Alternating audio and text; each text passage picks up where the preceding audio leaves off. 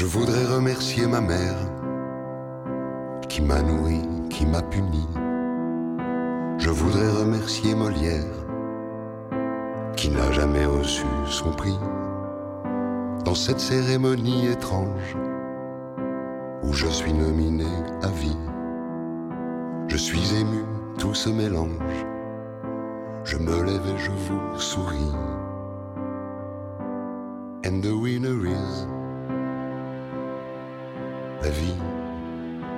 今天主要的目标是给它限液，它尿量就是个一千二三左右。尿量啊，啊，就是尿少一些。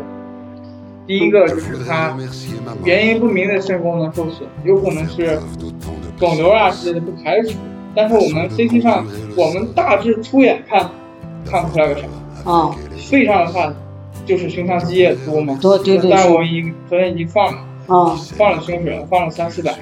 肺上本来就是有间质病，肺间质纤维化跟那个结缔组织病，啊，这就是只能是对症，对症支持就已经很不错了，啊，因为它这种病就在这儿放着。血素低的话，我们再考虑。就是输不出血的问题。对，肌酐的话，它是一直往上涨，但是还不到这个透析的指标上。哦，能透析的我们随时透析。随时透析是嗯，肌酐肌酐四百多，四百，嗯三百四十六。对，它肯定是越来越涨的，因为你这个肾功能你纠正不回来的话，肯定会慢慢涨。啊但这个涨的幅度没有那么大，知道吧？它还能尿出来。如果我上了机器之后，它反而会尿尿不出来的，因为这很正常。我把血都抽了之后，它肾灌注反而会更不足。啊，咱们现在就在这个边界这儿，对，我能维持它自己能尿出来是最好。最好的最好，因为你用了这个之后，你就离不开这个。它主要原发病太多了，哦。我们这一个一个排查了。哦哦，感染还是有一方面原因，肯定有感染。感染感染也会引起肾功能异常，对，感染也会引起感染它主要是肺部的感染，肺部感染是明确的，因为对。你痰培养有真菌孢子呀、有包曼啊这些的，肯定是有。年龄也大，他的这个原发病太多了，我只能是一步一步来对症支持，咱们有啥咱们赶快给它维持上，啊对症上。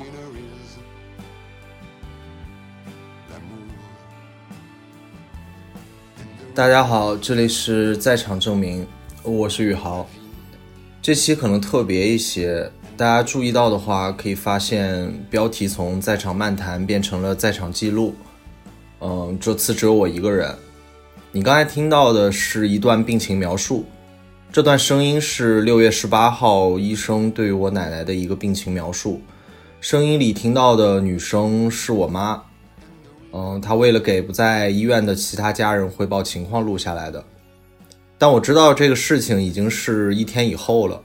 六月十八号，我之所以没有能及时听到这段录音的原因呢，就是因为他发在了家庭群，就是和你可能一样，呃，一个年轻一辈几乎不加思索就会忽略的群。六月十九号早上，我突然接到我爸的电话，说奶奶病危，问在上海的我能不能赶回太原的老家，看看是否赶得上最后一面。于是我决定放下手头的一切事情，看能不能赶回老家。所以听起来这个决定带有某种不确定性，并不是相隔一千三百公里的一个距离，而是真正的当事人和时间的博弈，还有防疫政策的限制。所以这就是你现在能听到这期播客的决定性原因。所以，如果你听到这里，也不用担心这期太过凝重，呃，甚至不必共情。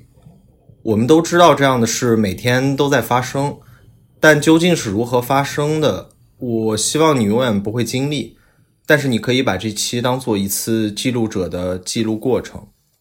可能你已经发现，接下来我将会用一种新的形式，呃，有人称之为声音纪录片，嗯，但也不完全是。真实声音记录的过程当中，可能会夹杂大量我的旁白和叙述。当然，这些内容都是我事后的一个重新在场，但我会试着尽量不情绪化的还原当时的状况和我的感受。我不知道听到这里会不会已经有人怀疑我记录这件事情的冷酷，但我决定用声音和自己的叙述记录这件事情的动机呢，单纯的就是希望留下些什么。不管结果如何，呃，为了我奶奶，当然可能更是为了我自己。呃，我的爷爷在很小的时候就走了，现在我只能依稀想到一点片段一样的画面和他大致的样子。关于奶奶呢，我扪心自问，我从来没有好好的保存过对她的记忆，因为保存记忆最好的方式是不断的想起，而我却很少这样做。那种和他永远可以创造新回忆的一种默认感，突然被提醒为是一种一厢情愿吧。所以我觉得自己应该更多的做些什么，嗯，哪怕最终是为了我自己。因为疫情的航班管控，上海飞太原的航班都取消了，所以我只能买了最近一班高铁赶回太原。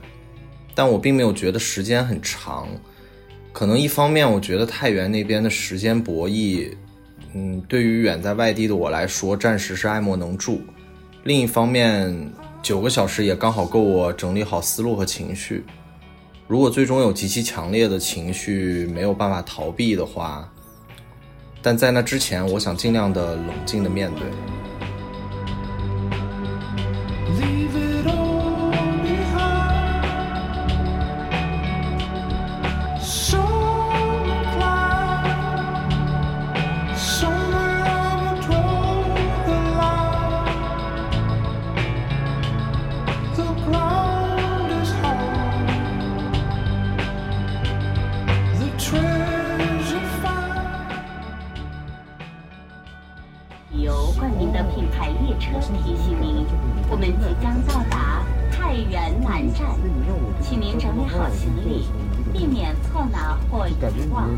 下车前，请手指座椅靠背，收起小桌板、小踏板。感谢您一路上给予的关心和支持，下次旅行再会。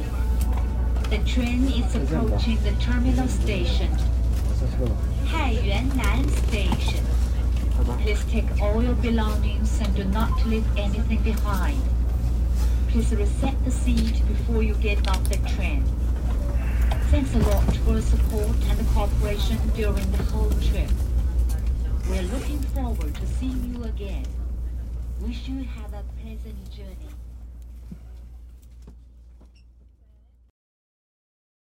六月二十号晚上，在经历了九个小时的睡了又醒、醒了又睡以后，我终于抵达太原了。 我已经很多年没有坐这么久的火车回过老家了，一直都是选择飞机。嗯，想过来可能是因为自从高中毕业以后，我就喜欢往远跑，不管上学还是工作，我都从没想过要待在离家近一点的地方。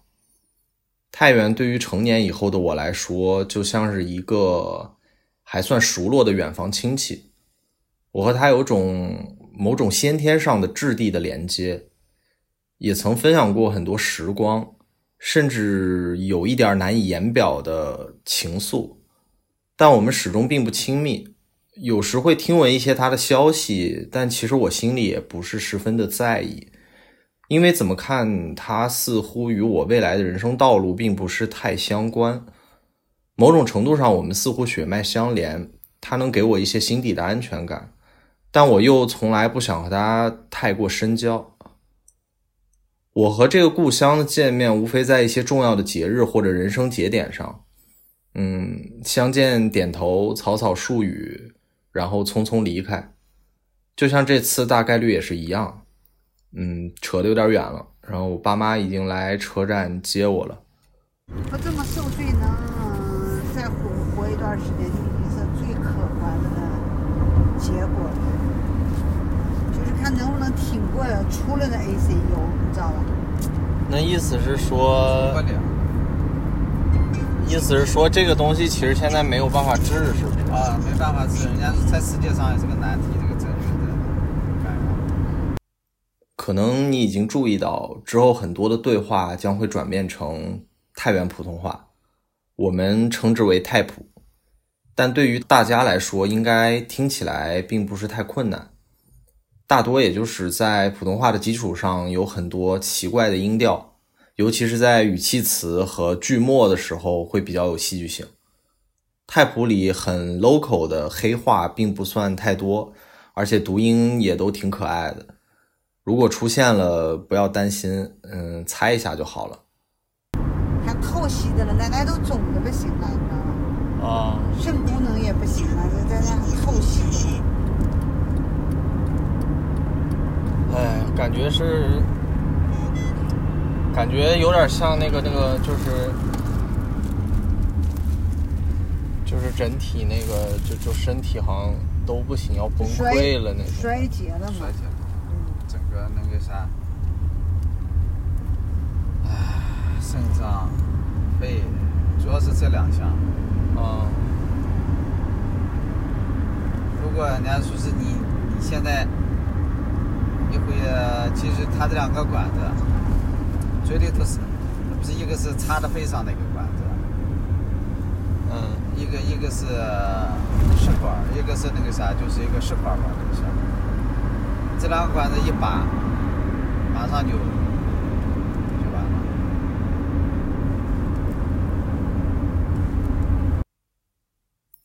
在车上，我询问奶奶的病情。开着车窗，太原熟悉的那种很干燥的风灌进来，听着我爸妈的描述，我才终于对整件事情慢慢有了一些实感。毕竟医生的病理描述都是很局部、很客观的，亲属的描述才能把他的病情转化成体验式的语言。这会儿我不光能想象了，而且有点感同身受。但我默默的有点放心下来的是，我看起来我爸的情绪还算比较平稳，至少比那天电话里冷静了很多。我不知道是时间的关系，还是因为他在开车。六月二十一号上午，呃，天气非常闷热，达到了三十六度，无风无云，就是干晒，半小时就能晒黑一度的那种晒。呃，我去了医院。但是这种天气下，医院里面竟然有一种微微的潮湿。我想了想，回忆起一点小时候的感觉。我本身非常讨厌医院，因为我妈就在医院工作了二十多年。嗯，小时候我去的非常多。在我的印象里，医院就是一个空气阴冷、色调惨白，总有一种药味混合着消毒水的那种味道追着你跑。嗯，声音呢，永远是一种嗡嗡的那种白噪音，然后伴随着一些断断续续的杂音，还有哭声之类的。嗯，我的印象里，医院只有两种人，一种就是面无表情，然后步履匆忙，然后另一种是满脸焦急、徘徊踌躇。不管医生还是患者吧，基本上都是这两种。呃，我奶奶住的医院呢是太原最大的综合医院之一，人满为患。进入大厅的时候，很多股行色匆忙的人搅在一起，还是吓了我一大跳。这个密度和速度上面直追上下班高峰的这个上海地铁了。哦，我仔细听了一下，除了记忆里面比较熟悉的那种白噪音以外，还多了一种像是失真了的山西话。因为山西各地方言虽然发音都有差别，但总体差异并不算太大，所以山西各地的方言混杂在一起，这种相互反射融合，竟然形成了一种和谐但是失真的地方特色的语言味儿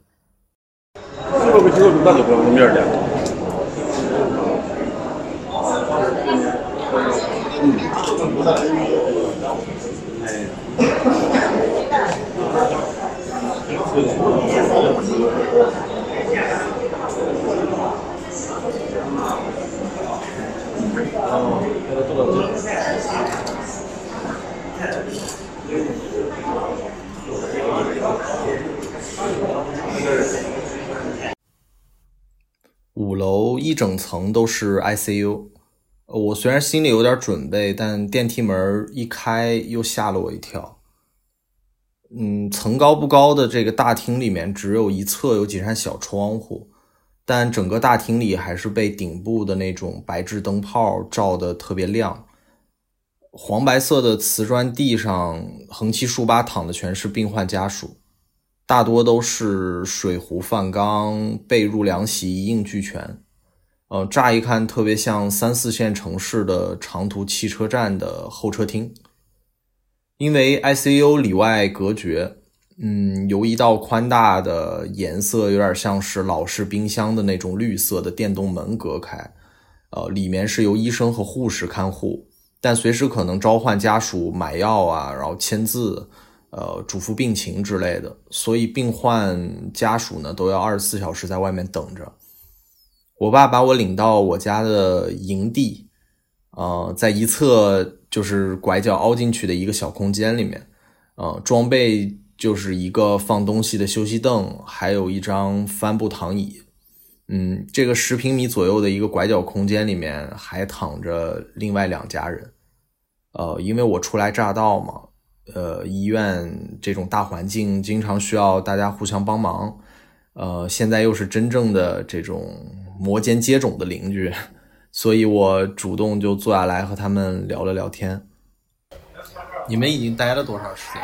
在这边啊，一个月，已经待了一个月了。就是来这就一个月，上个月十九号，今天二十一号了。哎呀，可不，一个月都多了。你们是一直在一直在医院这边等着，还是？病人临床人，一块每个字，一块贴个字。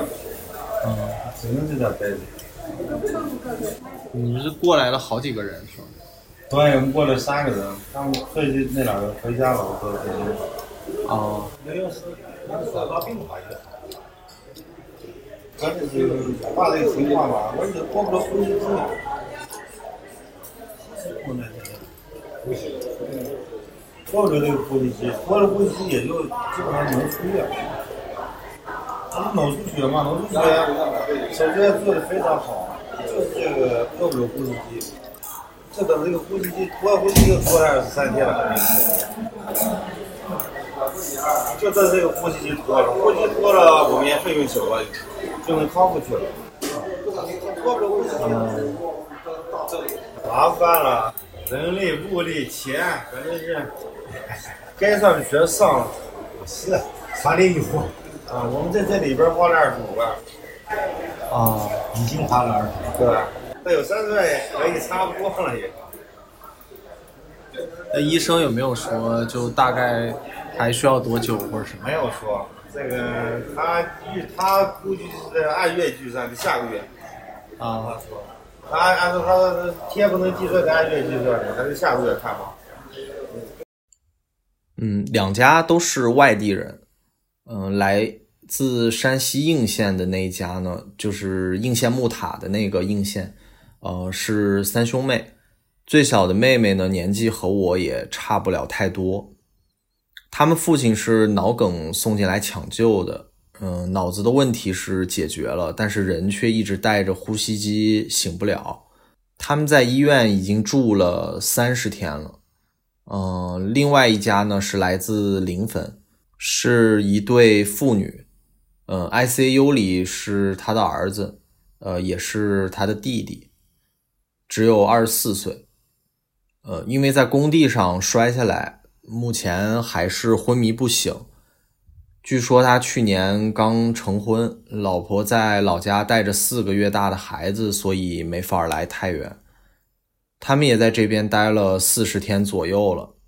因为无事可做嘛，呃，我们三家人就一直有一搭没一搭的聊。我慢慢发现，聊天的过程当中，无论说到什么，他们最多的时候是发出一种语义很模糊的“嗯嗯”或者“啊啊”的声音。尤其是谈到自己家人的病情或者其他家人的病情的时候，这种模糊简短的回答会越来越频繁。这种肯定的语气词，并不是对对方或者其他人切实处境的理解，而是一种某种程度上对共同苦难的承认。下午离开医院的时候，我爸说：“你看看这地方，一个个蓬头垢面、拖家带口的，和逃难似的。”我一下子就觉得很贴切。这里所有的人不就是在逃难吗？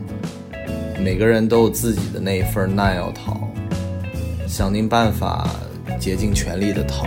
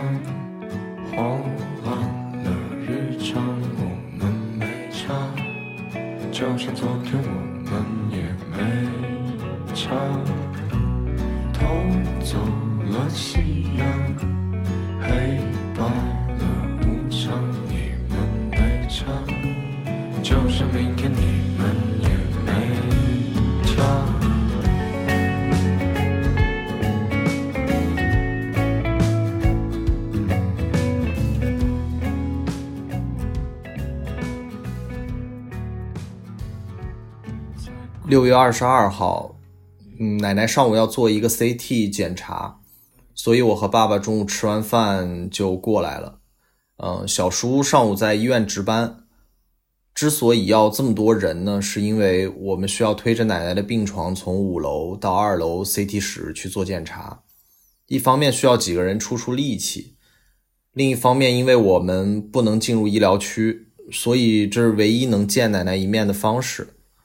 等了大概一个小时左右，奶奶推出来了，还是熟悉的样子，但是面部浮肿，脸色是那种蜡黄。因为打了镇定剂吧，她半睡半醒，嗯，眼皮闭着，但几秒钟又会突突的跳几下，露出灰白色的一条眼白，嘴里插着一根白色塑料管。上面连着一个气囊一样的呼吸器，身上盖着白色的医院的被单，有无数的管子从里面伸出来。不宽的病床上被各种仪器和蓝色的氧气瓶塞得满满当当。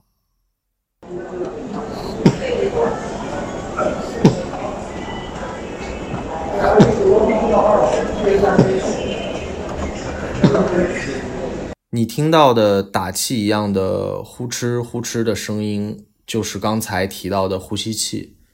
因为离开医疗区，所以需要手动挤压，帮助无法自主呼吸的病人吸氧。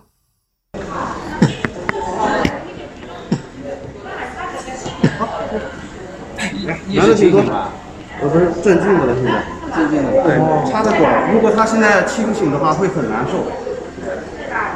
啊。哟，怎么了，老婆？呃，咱们就这三，哎，家属听我说，就这三个男家属是吧？啊，对。啊咱们到时候四呃五个人，两边一两边两个男的啊，抬单子，抬单子，知道。抬这个，待会儿我给你们揪起来。不是我媳妇给你们都送进去吧？那个。哦，都都弄了，都弄了哈。能叫醒我吗？啊，走走，呃，先不要叫醒，叫醒的话在外面很难搞了。哦。二楼，能不能上？我们能不能上来？有一个人下来，就是说这个扶梯，有一个人坐扶梯，俩人上来，赶紧。来来来来，儿子下。让我从二楼，二楼是吧？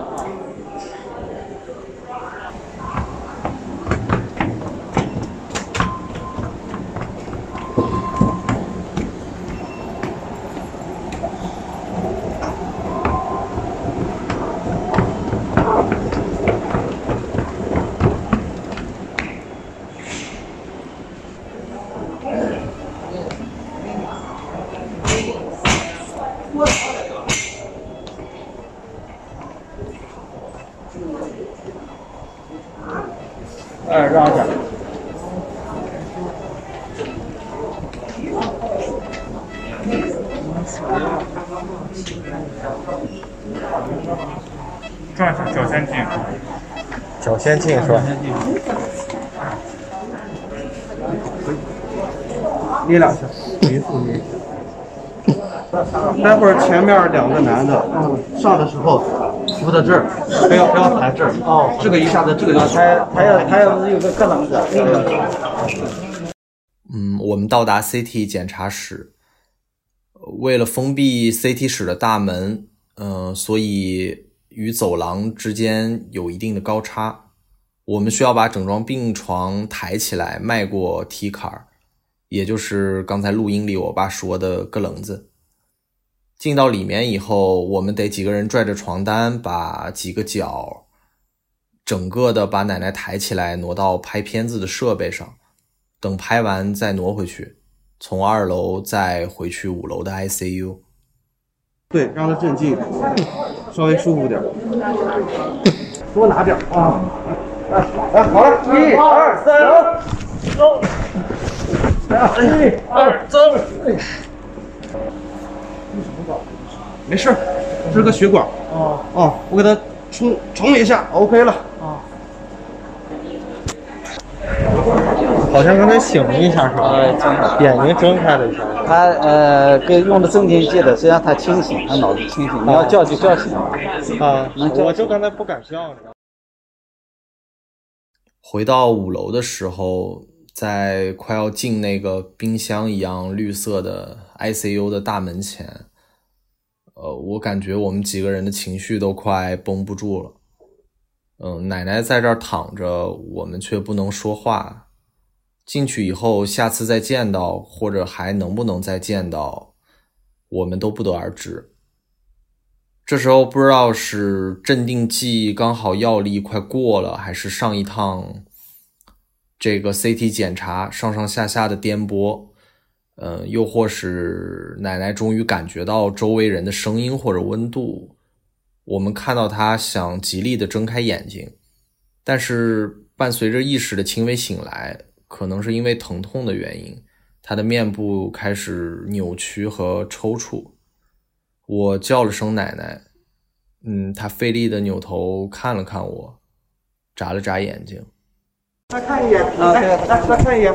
好，跟他们拜拜，叫奶奶，奶奶，奶奶，等你好了见他们来啊啊！好，好，我们先去，好好养病啊。好。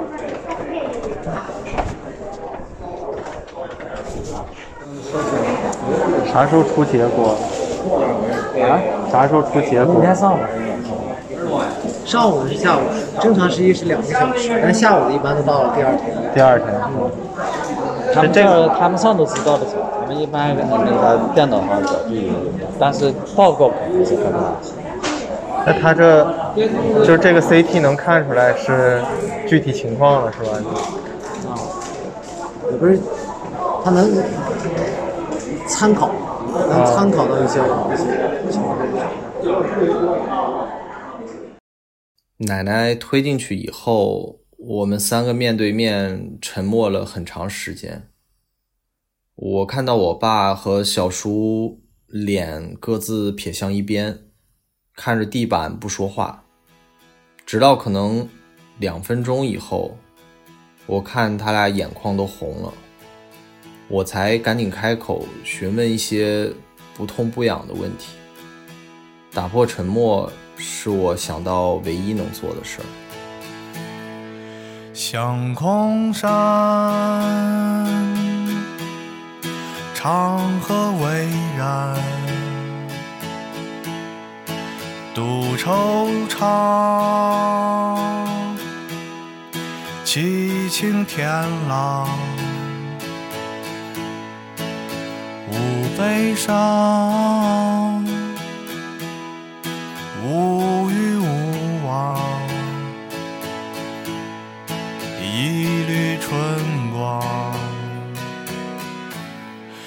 带来秋凉。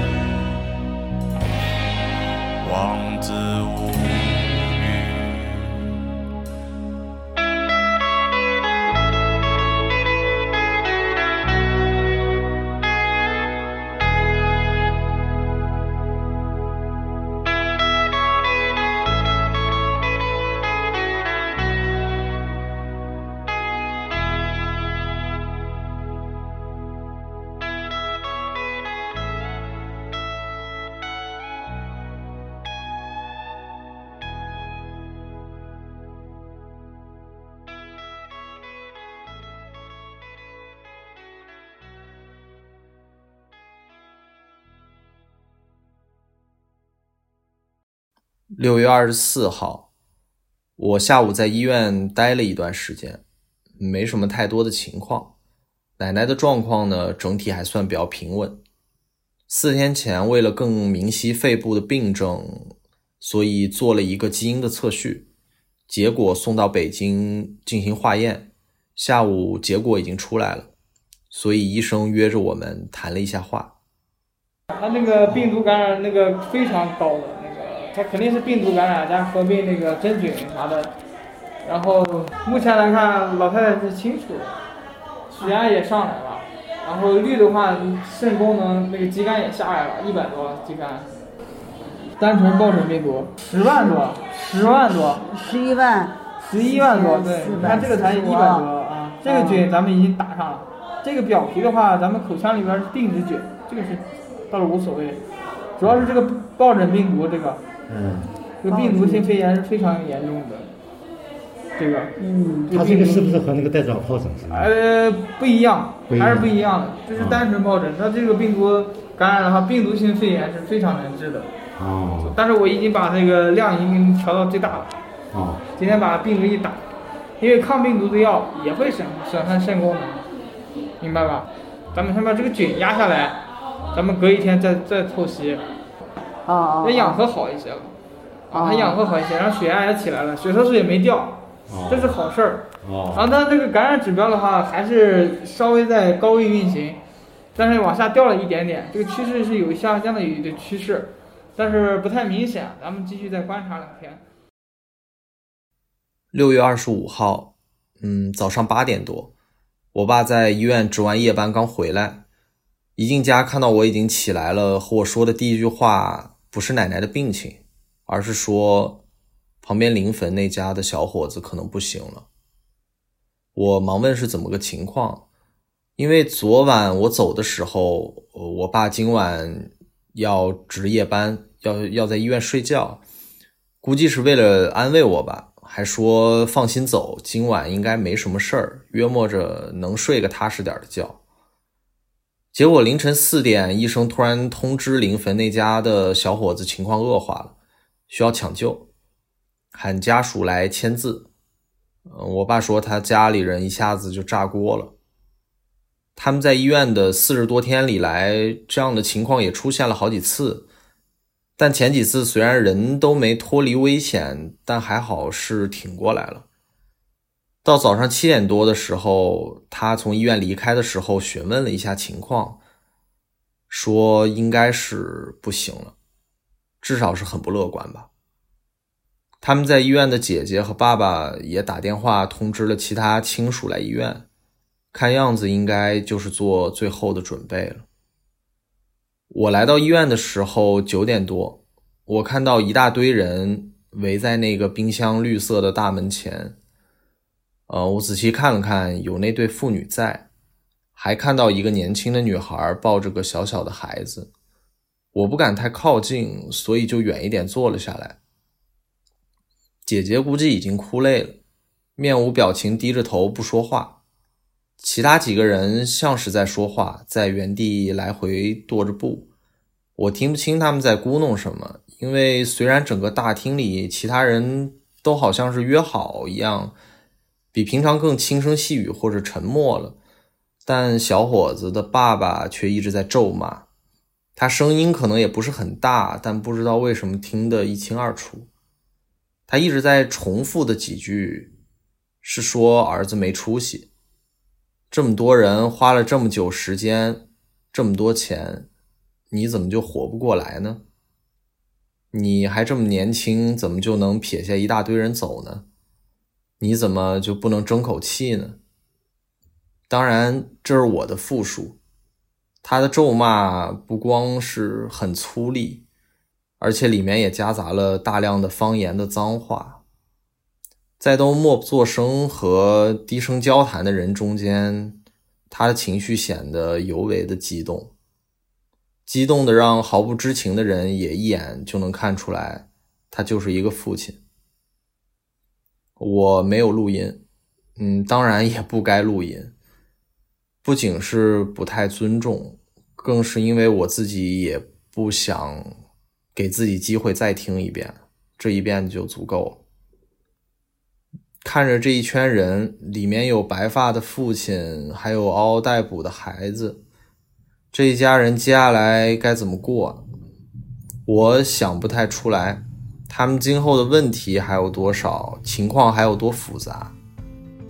死亡当然是不幸，但对于死者来说，可能唯一幸运的是他们带走了简单，把复杂都留给了生者。today.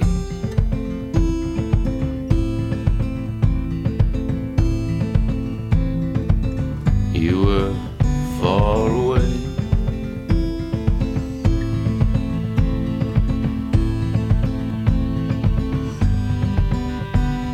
I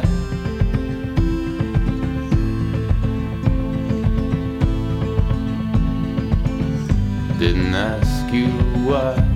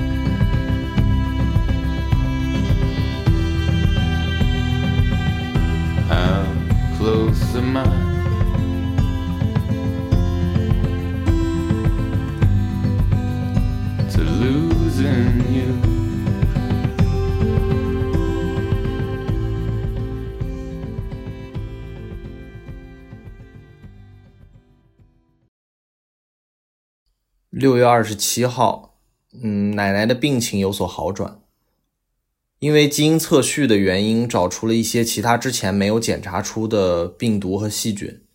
针对性的用药了两天以后呢，虽然没有清醒，也依旧脱离不了呼吸机和各种管子，但至少肺部的感染没有再扩大。医生都似乎有了一些信心，和我们讲。希望在度过这种高危维持的情况后，看能不能慢慢的恢复自主呼吸。虽然肾功能衰竭是个不太可逆的结果，但如果能脱离高危，至少大家可以看得到一些转机。今天医院也没有什么太多的事情，所以就和剩下的应县的那家人聊了一下午。他们爸爸一直到现在都还没有醒过来。也没办法自主呼吸，医生跟他们讲的情况也不是特别明朗，甚至跟他们讲可能还要再继续待一个月观察观察。目前为止，他们已经待了四十天了，也花了很多钱。他们知道医生的这个病情描述以后，也没说什么。我只听到他妹妹一直在旁边讲，说好无助啊。好无助啊！现在的情况是肺上的情况，我们目前的化验指标呀，包括你这个氧合呀这些的指标都有改善，都有改善，就是肺上有有改善，有改善啊，有改善。然后，嗯，我们想看一下 CT，看看吸收的情况。如果是嗯吸收的挺好的，就是如果吸收的已经很好了，我们就准备给他拔管拔后遗器。如果是还不行。那么就再待一段时间，啊，就看看这 CT 的 CT 的这个情况。全靠化验指标是没啥，就基本上没啥问题了。化验指标啊，就是这个感染的这个指标基本上没啥问题。咱们这个没有没有往下发展，只是往好的有。往好，这两天再再有好好的迹象。好的迹象。啊，五六天时间，然后这个抗病毒啊啥，咱们看看它吸收的情况再说。因为它那个肺上那次。那次上次做了以后，那俩肺都白了。是。我也觉得他也有点过不了了。呀，是我们也是，这不是家里人也是两手准备。咱们也是两手准备，我们也是两手准备。啊。但是呢，我们就是咱也是是送这这号积极的闹吧，积极的闹。积极闹，是的。然后那个肾脏的事儿呢，我才基本上是应该是短期内应该是不会有。不会有很大的恢复了，就透析就行了。透析，他只要是现在是，只要是那老太太就是说，心劳心劳不带机器，对，人没啥不舒服的，对，完了以后没透析就行就行了，这就已经很透析要将来，他基本上就是基本上维持到两到三天透析一次。一周两到三次。六月二十八号，因为奶奶的状况虽然还没有完全脱离危险。但已经逐渐趋于稳定，接下来要看的无非是漫长的等待治疗的成效，还有他身体的机能，看看能不能缓慢的恢复。啊，我终于也有一点放下心来了，所以安排第二天回去上海的行程。走之前呢，我还想再去看看姥姥，于是约了爸妈去接姥姥一起吃个饭。姥姥在我们家一直算是个神奇人物，可以说得上是模范老年人的样本。她今年八十五岁，虽然也白发苍苍，但是瘦骨嶙峋，甚至有点佝偻，但是身体一直没什么大毛病，甚至可以称得上很硬朗。她生活上极其规律，每天几点睡觉，几点起床。遛弯、看书、吃饭、看电视、玩手机、锻炼，几乎比我上班都还准时。我记忆里，自从我还很小的时候，我姥爷就走了，之后他的生活大抵就是这样。如果单纯的生活状态描述还是很难有一个印象的话，我可以说，去年他还和我爸妈一起去爬了泰山，但不是五月那个泰山。是太原的泰山，他对待生活的心态上也很有自己的见地。以他的说法来讲，就是尽量的保持乐观，保持单纯。他不太去细究什么糟心的事儿，也不思考什么宏大的问题。大多的时间都是关注好眼前的一些琐碎。他也比较喜欢独处，喜欢住在自己家。欢迎你们常来看看和偶尔的叨扰，但似乎更乐意过一种自己完全把握住的生活。对于新的事物和时代的变化，他也会去尝试，但不强求也不焦虑，就是慢慢的学，慢慢的习惯。以前我上初中的时候，他就已经学会了在电脑上打游戏，前几年还学会了玩朋友圈。据说去年又学会了使用二维码，这次呢，我打算教会他怎么找到我的播客。后来你们有你们的事儿干了嘛，是吧？应该有你们的活路，我尽量把自己管好。啊，你自己主要是说你这这么多年，我爸去世以后，你这么多年。你过得快乐不寂寞？你要是就觉得一个人孤独的不行。从来没有没有孤独，我从来没有觉得呀，你有这些呀，那个似的，我就从来没有闷过，我是每天可高兴了，好吗？开心快乐，嗯，你的开心快乐源泉是从哪里来的？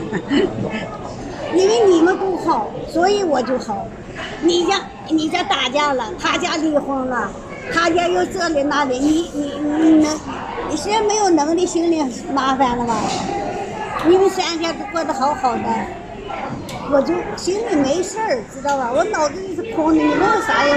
我啥也不想，就每天想想，咱每天早上吃啥呀？早早中午中午吃啥呀？就就就想着啥也不想。哎呀，姥姥是真真心快乐。听到录音里面说的没有？他一点都不觉得孤独，他的快乐源泉是来自他与我们的关系。我听到他的话，我都怀疑他是不是看了拉康的书，偷偷学了点精神分析之类的。我当然知道这并不可能，但有时候哪怕一个平凡的老人，穿过重重的时间，都会对生活产生某种直接的洞见。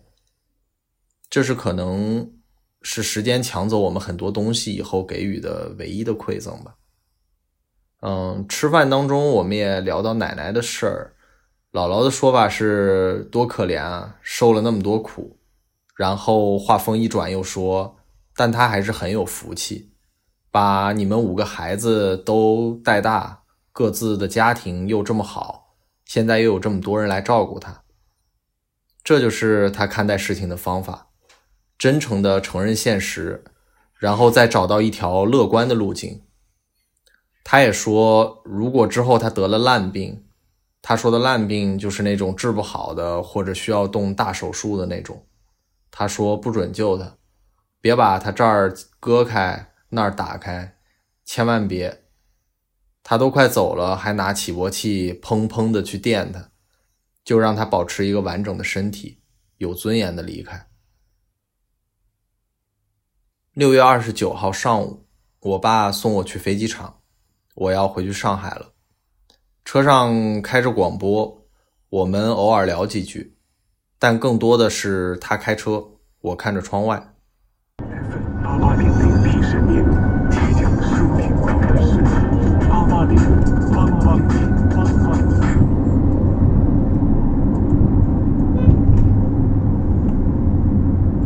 果这个事情责任不清啊。说这个撞了到底是谁的责任啊？可能也没有监控，当时也没有报警，交警也没有分责任啊。那么说，那你来起诉吧？起诉是什么？起诉是通过法院来判定责任。行了，那我下了啊。唉。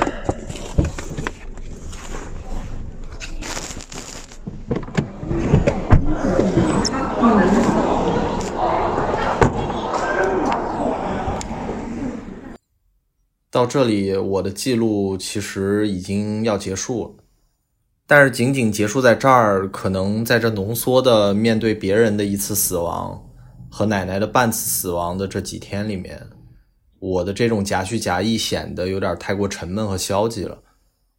呃，我记得前几天晚上吃晚饭的时候，我问了我爸一句很不该问的话，我问他说：“如果奶奶真的走了，你心里面能面对吗？”这句话其实我说出来以后就后悔了。我知道不该问。我突然想起，之前忘记是听谁说过的：“父母是儿女和死亡之间的一道屏障。”因为从正常的时间逻辑上来说，父母总归要先离开，才轮到子女。那么意味着奶奶的离开，对于我爸来说，可能要面对的是一个具有二重性的死亡。不仅是奶奶的死亡，还有因为屏障的消失，他需要在接下来的日子里面慢慢去直面中间毫无阻隔的死亡。这不可能从感情上短时间就可以面对。在你听到的这一个小时里面，我不断的提起死亡，呃，我不知道，可能很令人反感吧。因为每个人的直觉上，死亡就是对生命的否定，就是一切可能性的结束，也是没人能逃脱得了的终结。这也是我每天都在医院里面翻来覆去的感受到的。死亡简单又纯粹，并没有什么花哨与不同。而我把围绕这一切的这种记录，包括现在再一次陈述出来，才是我真的想告诉自己的。面对死亡，无需避讳。对死亡的阐释，每个人都一定思考过，也都曾经寻找过理解它的路径。我记得我年少的时候，曾经在爷爷去世以后，躺在关了灯的卧室里面，想象我也不存在了，一切都感受不到了，到底是一种什么样的感觉？想了很多天，嗯，一点都想象不出来。后来看到苏格拉底说，死亡是肉体的摆脱，灵魂的升级。伊比鸠鲁学派提倡有生之时便无死，既死便无我，又有何惧？但是这些理论我都没办法让我跨越生死的界限来勾勒出死后真正的一种样貌。到了现在，面对死亡，我依然是不得其解。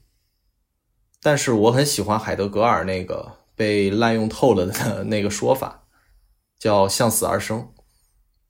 对死亡的畏惧，把我们从沉沦的自己逼向了更本真的自己。从面对死亡中，我们找到勇气；从面对别人的死亡里，我们找到一些克服恐惧的材料。我们在真正到达那一个时间节点之前，总会不断的面临死亡。用一个流行的格言句式来说，就是如果我们不曾认真思考过死亡，那我们也没有真正的活着。所以，朋友们，听到这里也不要觉得压抑，呃，开心一点。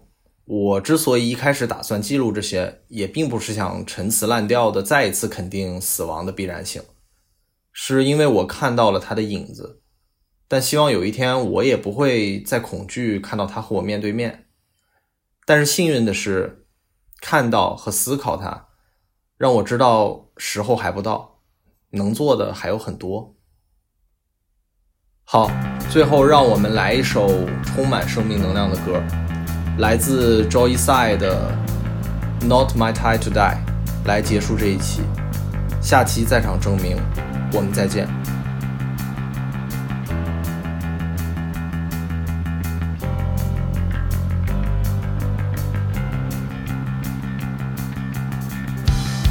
目前我们的播客已经完成各个平台的上传。你可以在小宇宙、Podcast、网易云音乐及 QQ 音乐搜索“在场证明”来找到我们，也可以关注同名微信公众号来查看收听地址与节目信息。欢迎你的在场与证明。